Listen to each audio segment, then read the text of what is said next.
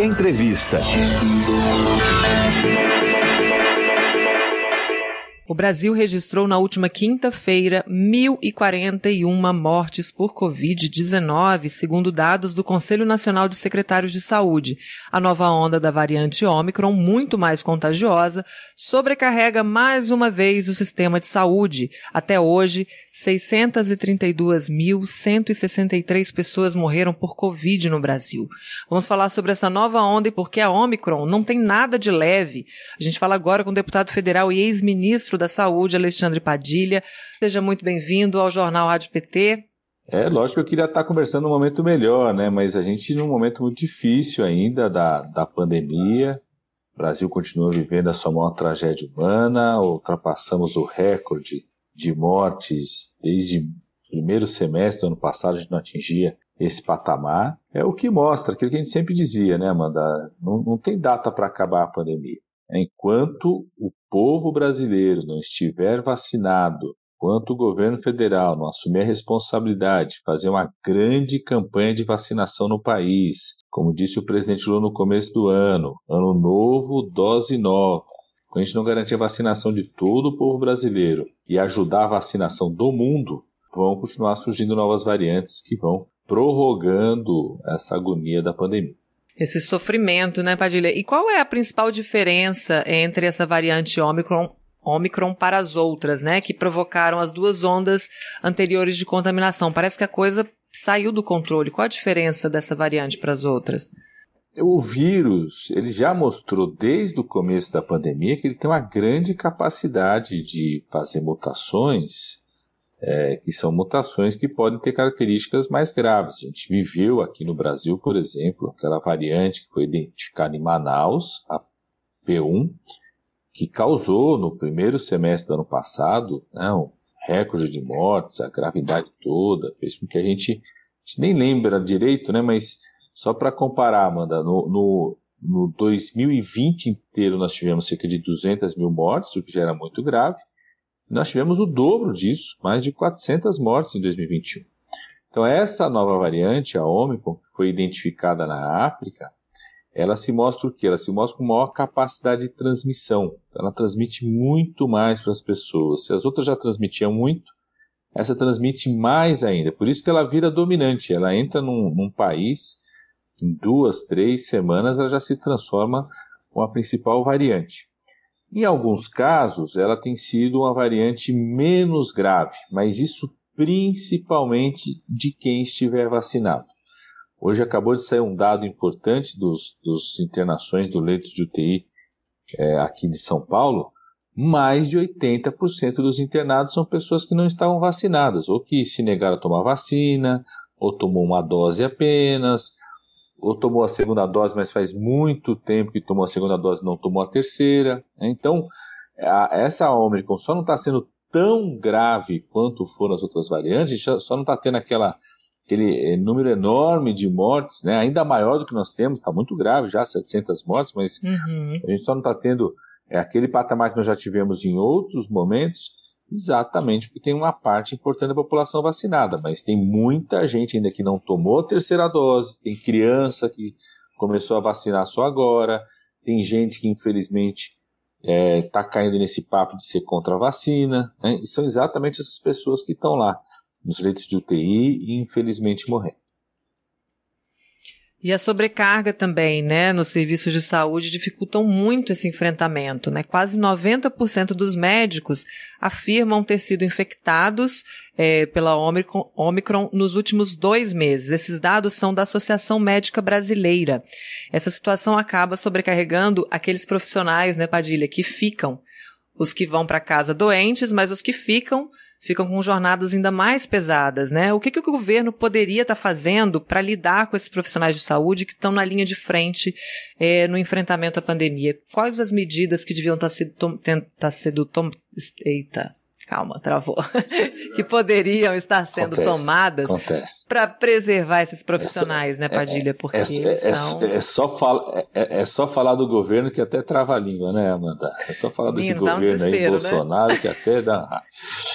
Mas olha, é, primeiro, né, é, essa é uma característica da Omicron, que você lembrou muito bem, é, que faz com que a gente esteja com muitas dificuldades de manter as equipes de saúde. Mesmo agora com a redução do tempo de afastamento, né, a gente sempre fazia afastamento de 10 a 14 dias, reduziu agora para 7 dias.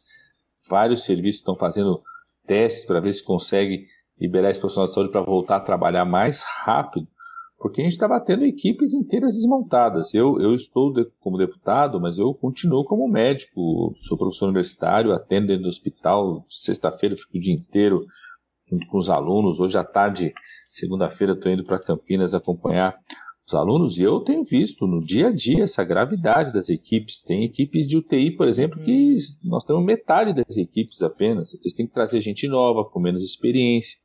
Então, isso é uma coisa importante para as pessoas perceberem. Quando a gente está preocupado no número de casos que cresce, número de casos internados, a lotação dos leitos de UTI, é porque isso aumenta a infecção também dos profissionais de saúde e faz com que os hospitais tenham que desmarcar outros problemas de saúde. Tem muita gente com câncer que teve o seu exame adiado, muita gente com problema cardíaco que não pôde fazer os procedimentos de diagnóstico, muitas cirurgias adiadas. E o governo tinha que garantir a proteção aos trabalhadores da saúde. E não está fazendo isso. A gente não tem máscaras adequadas como deve, deveria ter. Deveria reforçar as medidas de não aglomeração, a orientação de não aglomeração. É um absurdo a gente ver é, pessoas como o Bolsonaro participando de aglomeração, o ministro da Saúde participando de aglomeração, porque tudo isso vai criando um caldo de infecção que pressiona lá os serviços de saúde. Né? A outra coisa é vacinar, viu, amor? Já está muito claro que a mudança é, no, no, que pode ser o risco de morte ou não, a principal ação é garantir que a pessoa esteja vacinada. Quem já tomou duas doses, já tem quatro meses da segunda dose, tomar a terceira dose. Então, os governos deveriam estar indo atrás dessas pessoas, conversando, fazendo campanhas, tudo quanto é lugar, porque às vezes a pessoa até quer se vacinar, mas ela tem que faltar no trabalho, ela tem que cuidar do filho em casa, tem alguma dificuldade, chega lá na unidade de saúde, a vacina não está aberta, acontece algum problema, ela deixa de se vacinar naquele dia, não tem como ela uhum. retornar. E a vacinação para as crianças. É um absurdo, Amanda, o Brasil não ter feito até agora um dia D nacional de vacinação das crianças. Nós temos mais ou menos 30 milhões de crianças no Brasil serem vacinadas. A gente já fez campanhas, Amanda, quando eu era ministro, o presidente Lula, ministro da Dilma, a gente já fez campanhas que num fim de semana a gente vacinou 20 milhões de crianças. Ou seja, se o governo tivesse preparado um dia D nacional de crianças, a gente começaria as aulas com as crianças já com duas doses no braço, mais protegidas, protegendo as famílias e protegendo os trabalhadores da educação. O deputado federal pelo PT de São Paulo e ex-ministro da Saúde, Alexandre Padilha, está ao vivo agora no Jornal Rádio PT. A gente está falando da nova onda da Covid, né? Outra queixa dos médicos ouvidos nesse mesmo levantamento, Padilha, da Associação Médica Brasileira, é que a circulação de fake news atrapalha também o atendimento. Olha o que, que eles relataram. Eles enfrentam resistência de parte dos pacientes em ouvir as orientações profissionais e eles também já foram pressionados a receitar tratamentos sem comprovação científica, né? Que são aquele kit Covid que foi tão disseminado pelo governo federal, que é o grande, né, o grande fabricante dessas mentiras aí em série. E eu queria te perguntar sobre a retomada da CPMI das fake news. Ela ela tá no radar do Congresso, ela pode voltar esse ano e a exemplo da, da CPI da Covid, o senhor acha que ela pode ser uma aliada do povo no combate dessas mentiras também, como a, a CPI da Covid foi uma aliada no avanço da vacinação? Com certeza, Amanda. A bancada do PT tem lutado para a retomada da CPI das fake news. Eu tenho um projeto de lei que, inclusive, é, transforma é, o fato de um agente público, um presidente da República, um ministro, um diretor da Anvisa, um diretor do Ministério, qualquer agente público, se ele solta uma fake news, reproduz, fala, transmite, numa crise sanitária como essa, isso ser contado como se fosse crime de responsabilidade, probidade administrativa, podendo sofrer impeachment, a gente precisa da retomada dos trabalhos dela, das sessões, não só para o combate à fake news na área sanitária, mas também de turbilhão de fake news, de ataque, de violência que o Bolsonaro faz e o bolsonarismo faz em relação à democracia. Nós vamos viver um ano de eleições, 2022. Eu estou muito otimista a possibilidade da vitória do presidente Lula, mas a gente sabe que a gente vai viver uma porque eles querem fazer uma guerra digital, é mentira todo dia, é fake news, é mobilização, é tentar criar um clima de violência no país. E isso precisa ser coibido, porque isso afeta a democracia, isso afeta a, a, o controle da crise sanitária, e no caso da Covid-19, isso mata a vida, mata pessoas. Nós perdemos vidas por conta disso. Quantas pessoas estão recebendo mentiras, inverdades, ou informações insuficientes sobre vacina e deixam de tomar vacina, e aí se arrependem quando estão lá na UTI, ou quantas pessoas, como você falou, estão é, recebendo mentiras sobre esses tratamentos, aí vai lá, toma medicação, tem uma hepatite grave. Eu conheço pessoas que foram para transplante de fígado por conta do mal, da má utilização desse kit da Covid. Né? Além de, da fake news, Amanda, é, esse kit da Covid é mau uso do dinheiro público. É uhum. ilegal. É, quando eu fui ministro, a gente criou uma lei que criou a chamada Conitec, que é a Comissão Nacional de Incorporação de Tecnologia do SUS.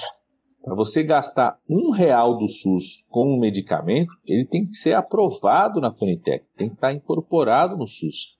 Desde o começo da pandemia, o Ministério da Saúde vem gastando dinheiro público ou orientando as pessoas, os gestores municipais, estaduais, a gastarem dinheiro público com medicamentos não aprovados na Conitec. Isso é ilegal. Isso é improbidade administrativa. Isso, a CPI no Senado já mostrou isso. A gente precisa cobrar, né? além da retomada da CPI, nós precisamos cobrar que o Judiciário aplique as medidas, as punições que a CPI já apontou. Aqui a, Bárbara, Bárbara Ferreira, Arena, dá bom dia para o senhor. Estamos esperando a volta do, do Lula e do mais médicos e fortalecimento e ampliação, e ampliação do SUS. Há a falta, né, desse programa que foi tão importante, né, justamente por levar esses médicos para o interior do país. Qual, poderia ser agora um grande aliado, né, no enfrentamento, a gente ter os médicos dos mais médicos atuando junto à população. Ó, Amanda, vou te contar uma coisa. No começo da pandemia e até hoje, tem duas imagens que me dão um misto de mistura de alegria e de tristeza, que é a presença dos médicos cubanos e cubanas, vários deles que atuaram aqui no Mais Médicos, salvando vidas pelo mundo. É, são mais de 60 países que convocaram médicos e médicas cubanas agora na pandemia, países como Itália, a própria China, é, por que, que é um misto de alegria e de tristeza? De alegria, de um lado, de, de muito orgulho de ver o reconhecimento internacional desses médicos do Mais Médicos, desse programa, e de tristeza de saber que eles poderiam estar aqui no Brasil, cuidando do nosso povo. Nós temos hoje, Amanda, mais de 15 mil médicos brasileiros que participaram do Mais Médicos, atenderam a nossa população durante seis anos, pelo menos, nas regiões mais carentes, e acabou o contrato deles no programa, o governo não convocou esses profissionais mais, não chamou mais profissionais e não faz o exame de validação do diploma, que é o exame que permite que eles possam atuar como médicos no Brasil, porque eles se formaram fora, tem que fazer a avaliação do diploma aqui. Uhum. Então o governo nem convoca esses médicos, deixa a população sem esses médicos e deixa esses médicos brasileiros sem a oportunidade de exercer medicina. Eu tenho visto alguns trabalhando no Uber, de aplicativo, outros trabalhando é, em parte administrativa, outros trabalhando na área da saúde, apoiando ali a parte da gestão da saúde, poderiam estar cuidando das pessoas. Né? E isso muito grave, Amanda, porque a, a pandemia ela tem um corte. Né? Quem morreu mais? Os mais pobres, os negros, as pessoas da periferia, exatamente onde estavam os médicos do mais médicos. Poderiam estar ajudando essa população a se cuidar, a, a se tratar, a se vacinar. Isso foi bloqueado pelo governo Bolsonaro. A gente tem várias saudações aqui para o senhor. Renata Parreira de Salve Alexandre Padilha. É, o Ulisses Bernardo, que fala lá do Maranhão, Timon Maranhão, também dá uma, manda um abraço, bom dia também. Valdivino Rocha, parabéns, companheiro Padilha, este ano. É, vamos de Pedro Tourinho Federal. Abraço. É, ele falou lá oh, de, Vou perder o seu voto, Campinas. vou perder o voto. Eu vou, eu vou, perder o voto, mas, mas, mas o, Manda mas um abraço Pedro aqui, é um que vai cara, votar um grande, É, mas ele é um grande amigo meu, Pedro Torinho, vai ser muito bom. Tomara que o Petrolin seja meu colega lá na bancada de deputados federais. Tomara. E o José Wilson tem uma pergunta aqui. Ele está ele tá te perguntando dos, dos, sintomas, da diferença entre sintomas aqui, é, causadores de morte da Omicron em relação às outras variantes. Agora não ficou muito claro. Sintomas causadores de morte? Eu não sei se ele quer dizer que, são, que é a mesma insuficiência respiratória, enfim, eu não sei qual a melhor maneira de. É, a, de a, a, principal causa de morte, é, a principal causa de morte é aquilo que que o SARS-CoV-2, né, que é o vírus da Covid-19, provoca no pulmão das pessoas. Quando começam essas novas variantes, alguns relatos eles tentam fazer a diferença seguinte: ah, é, quais são as manifestações mais comuns nesse caso da Ômicron? O que tem diferente? Se a pessoa consegue diferenciar? Eu acho que a gente tem que ver isso com muito cuidado, sabe, Amanda? Porque Primeiro, em geral, essa é uma descrição feita a partir das pessoas que procuram o serviço de saúde. Tem muita gente que não procurou. Uhum. É, são ou relatos que são num corte inicial. É, na, é, muito, é muito difícil, não, eu diria que é quase impossível você diferenciar pelos sinais e sintomas se a pessoa está com a variante da Ômicron, se está com a variante Delta, se estava com a variante P1 em Manaus nós sabemos é o grau de agressividade, de letalidade. De fato, a P1 que a gente identificou em Manaus era mais grave, mais agressiva. A Delta também. A Omicron parece ser menos agressiva, mas ela tem causado muitas mortes, em especial na população não vacinada. Então as pessoas não podem achar ah, que a Omicron é menos agressiva então tá liberado, a gente pode tirar a máscara, vamos voltar a fazer as coisas que a gente fazia, né? vamos aglomerar.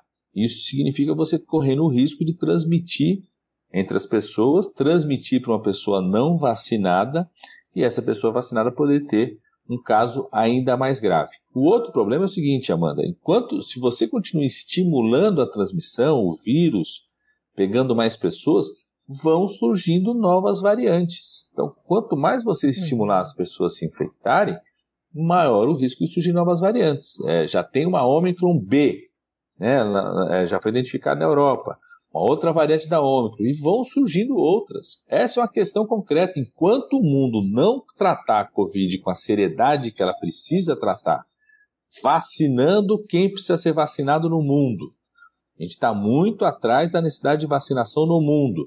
Mesmo aqui no Brasil, com toda a força do SUS, todas as pessoas do SUS, nós ainda estamos no estágio de vacinação aquém do que a gente poderia estar. As nossas crianças não estão vacinadas, deveriam estar vacinadas. Os nossos idosos, a gente tem um percentual ainda não adequado, não suficiente de proteção com três doses para os idosos. Muita gente está demorando para tomar a terceira dose, a gente precisa avançar muito ainda. Então, não dá para cair nessa. Ah, homem que é mais leve, é mais leve. O que garante que ela seja mais leve é se a gente vacinar todo mundo, terceira dose, quem está no momento da terceira dose, vacinar as crianças e reduzir o risco de surgimento de novas variantes.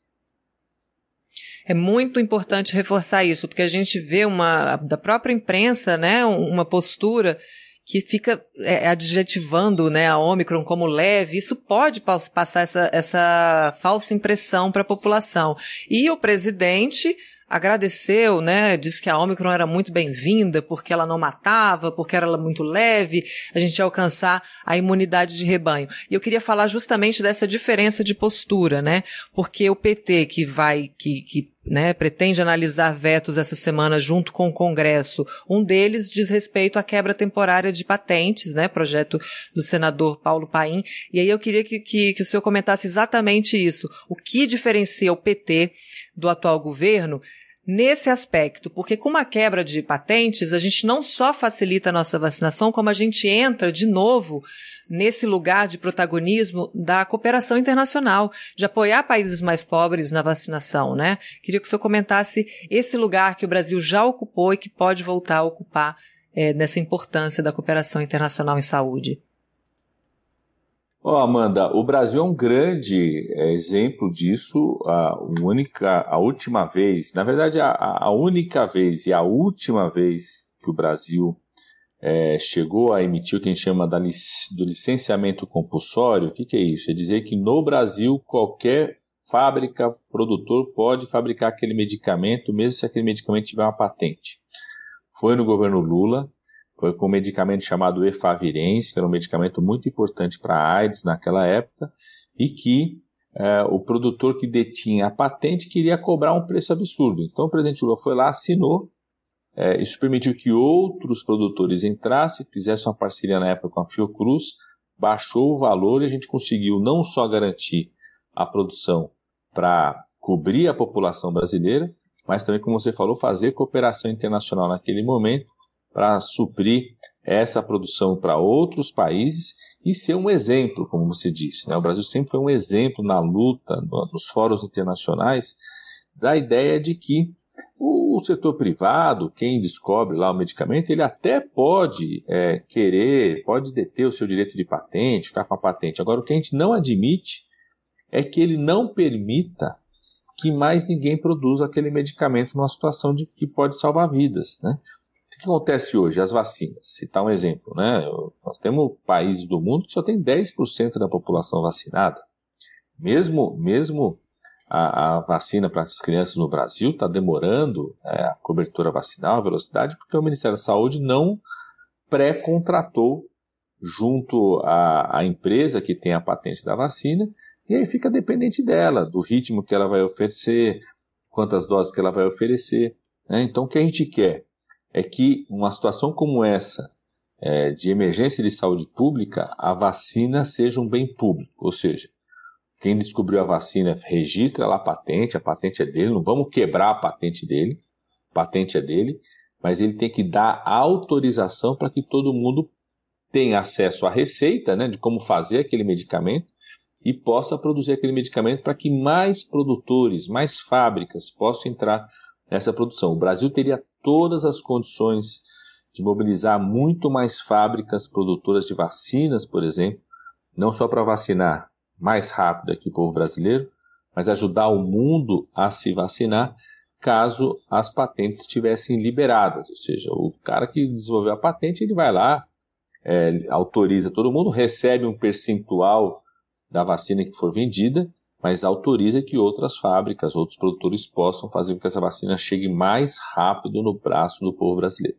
Certo, a gente tem umas dúvidas aqui também do, do, do público, né? O Ulisses, tanto Ulisses Bernardo quanto a Meire Landes, que fala do tempo de que é que é permitido, né, que é, é, recomendável se vacinar após a infecção.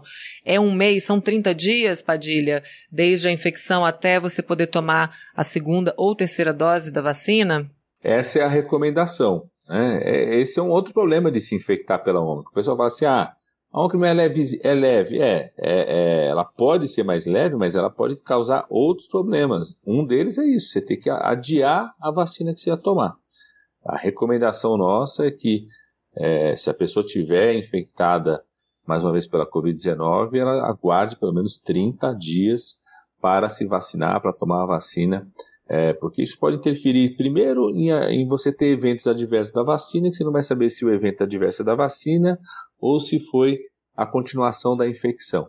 E segundo, você garante é, mais segurança para a sua resposta imunológica. Se, é, os dados mostram que isso pode pode ter uma proteção maior se você aguardar esse período para tomar a vacina de novo. Ulisses fala aqui também de infecção por gripe. Tem a ver? É, é, é interessante também dar esse intervalo? Ou se for apenas gripe, se for outro vírus, pode, pode tomar vacina na sequência ou não? A preocupação que a gente sempre tem é se a pessoa tiver com qualquer outra infecção, é, primeiro de que ela está com o sistema de defesa do corpo dela mobilizado para conter aquela infecção e por isso a resposta à vacina pode ser menor. Então, a recomendação sempre é você dar esse prazo também, pelo menos 15 dias, se tiver com alguma outra infecção, 15 dias sem sinais e sintomas para você poder tome, tomar a vacina. A outra preocupação é essa: às vezes, se você está infectado, está com gripe, tudo, acontece, acontece muito isso com a vacina da influenza, né? Aquela vacina da gripe que a gente tem que tomar uhum. todo ano. Às vezes a pessoa vai lá tomar a vacina, ela já está resfriada, tudo. Ela toma a vacina, ela fica resfriada, ela fica achando que a vacina causou a gripe nela. Não, ela já estava gripada. Então, a, a preocupação de ter esse intervalo também é esse, para a pessoa não se confundir de que não é um evento adverso à vacina, às vezes a pessoa já estava infectada por algum motivo, então a recomendação é de esperar pelo menos 15 dias para tomar a vacina. Certo, tem mais uma, uma pergunta aqui que diz respeito a isso de, de calendário vacinal mesmo, né? Assim como a da gripe está presente todos os anos no nosso calendário, a Leila Gomes pergunta se uma quarta dose, quinta e assim por diante, se isso é uma previsão. A gente pode pensar que vai ser vacinado todo ano pela Covid, como é que vai ser isso? Ó, oh, Leila, nós não temos os estudos ainda para é, chancelar qual que deve ser essa previsão. Né? Por quê?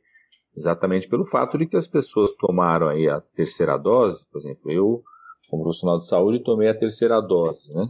É, a gente não tem tempo de segmento ainda, né? As pessoas começaram a tomar a terceira dose ali a partir de novembro, dezembro, você ainda não tem, né? No acompanhamento que a gente faz, nos estudos, as pessoas têm que colher exame de sangue o tempo todo para saber se os anticorpos estão mantidos, você não tem tempo é, de segmento suficiente ainda para cravar ó, que de fato três doses é o suficiente ou talvez a gente vai ter que tomar todo ano. O que os governos, eu se fosse ministro da Saúde, me preparava para ter que dar todo ano, porque o mais provável, principalmente nesse momento, no risco da pandemia, é que a gente tenha que tomar todo ano, como a gente faz isso com a vacina da influenza. As pessoas perguntam, ah, mas a vacina da influenza a gente faz isso porque pode mudar as variantes. É verdade, né? Muda os vírus, né? todo ano tem vírus que são diferentes, então a vacina tem uma composição diferente. Você toma todo ano na vacina da gripe por esses dois motivos, porque os vírus podem ser diferentes, mas também para manter a proteção. Então, o mais provável é que a gente tenha que tomar todo ano a vacina da Covid-19. Mas isso nós saberemos melhor aí nos próximos meses, provavelmente ali em agosto, setembro. Você vai ter o segmento é, de informações da vacinação que aconteceu na Europa, de pessoas que estão sendo acompanhadas com exames regularmente, segmento aqui no Brasil para saber qual é o grau de proteção. Talvez se descubra o que, Amanda? Que não precisa ser todo mundo que toma todo ano, mas os idosos, as pessoas com doença pulmonar, com doença cardíaca, com doença oncológica, com perda de imunidade, vão ter que tomar todo ano. Então, tudo isso a gente vai ter mais certeza ao longo do ano, uhum. mas o correto era o Ministério da Saúde se preparar para que o Brasil tenha que dar a vacinação todo ano. Esse reforço, né? O Carlos Lied é, Segolo pergunta aqui o que, o que está sendo feito com o grupo de médicos negacionistas que ficam divulgando mensagens contra a vacina, ou no caso, o como punir esses profissionais, né, que, que trabalham também a favor do vírus, assim como o presidente. É, o mais correto é que os conselhos profissionais, né, o Conselho Federal de Medicina, tivessem uma atitude mais firme de acompanhamento, questionamento e impedir que ações como essa pudessem acontecer. Nós é, acionamos mais de uma vez é, Ministério Público, a própria CPI do Senado enquadrou vários desses profissionais de saúde negacionistas que divulgaram fake news, que fizeram campanha para uso incorreto de medicação, acionaram, eles vão ter que responder na justiça. Né? E se são agentes de governo, como por exemplo a chamada Capitã Cloroquina, né, que é uma secretária do Ministério da Saúde, a gente aciona não só o Ministério Público, mas também o Tribunal de Contas da União. Inclusive, na semana passada, uma ação é, que eu fiz pelo nosso mandato como deputado federal, junto ao Tribunal de Contas da União, questiona a ação é, exatamente é, dessa secretaria no Ministério da Saúde, mais uma vez na divulgação é, de informações incorretas sobre vacina e mais uma vez na divulgação incorreta sobre os medicamentos. É, infelizmente, as nossas instituições não funcionam como elas deveriam funcionar. É, o Brasil deveria ter uma, instituições mais firmes, tanto o judiciário, tribunais de contas, que tivesse uma ação mais firme para impedir a ação desses negacionistas que provocam a morte de pessoas.